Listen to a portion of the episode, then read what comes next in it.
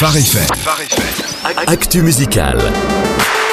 Et on n'en pouvait plus d'attendre du neuf de leur part et ils ne nous déçoivent pas, bien sûr. C'est le retour des frères de Forking and Country, Jonathan. Et Eh oui, les Australiens sont de retour avec un nouveau single, ça s'appelle Joy. Quatre ans après leur dernier album, des concerts partout dans le monde, voici le premier single du prochain.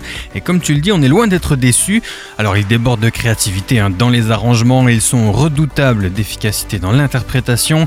Si vous étiez à Bruxelles le week-end dernier, vous avez compris qu'ils débordent aussi d'énergie sur scène. Et puis avec ce tout nouveau single, ils nous font découvrir leur talent d'acteur aussi. hein. Ah oui, tout un clip qu'ils ont sorti, tu nous le mets sur Facebook de Phare FM Bah oui, bien sûr. Alors que peut-on dire de plus sur ce titre, Joe? Eh bien, ils ont voulu dire que, selon eux, le mot joie a pris un coup de vieux.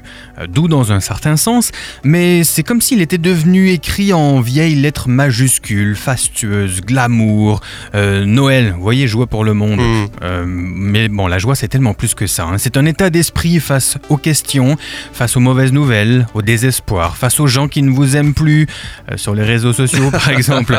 Comment faites-vous le choix de la joie? On ne parle pas ici de bonheur. hein.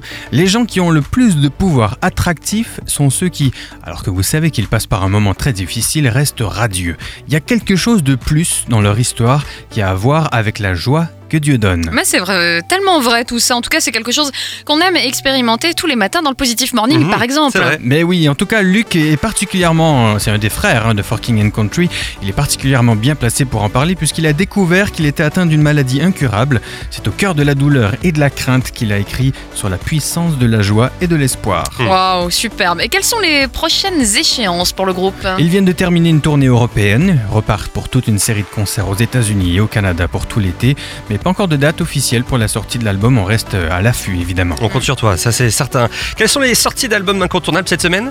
Un nouvel album de Kevin Max, l'ancien DC Talk, sort Wall. C'est toujours une expérience. Et puis, euh, parlant d'expérience musicale, je vous invite à découvrir le nouveau single de The Grey Havens qui sort vendredi. Un univers euh, indépendant magnifique. Ça vous fait voyager. Retenez The Grey Havens. Et quelques scoops pour terminer, Jonathan. Alors, ça se passe sur la planète rap et c'est une grande annonce. Lecrae arrive avec un nouvel album. Ça s'appelle Let the Trap Say Amen. Ça devrait être là avant la fin du mois. Et puis Javen aussi avec un album qui s'appelle Grace.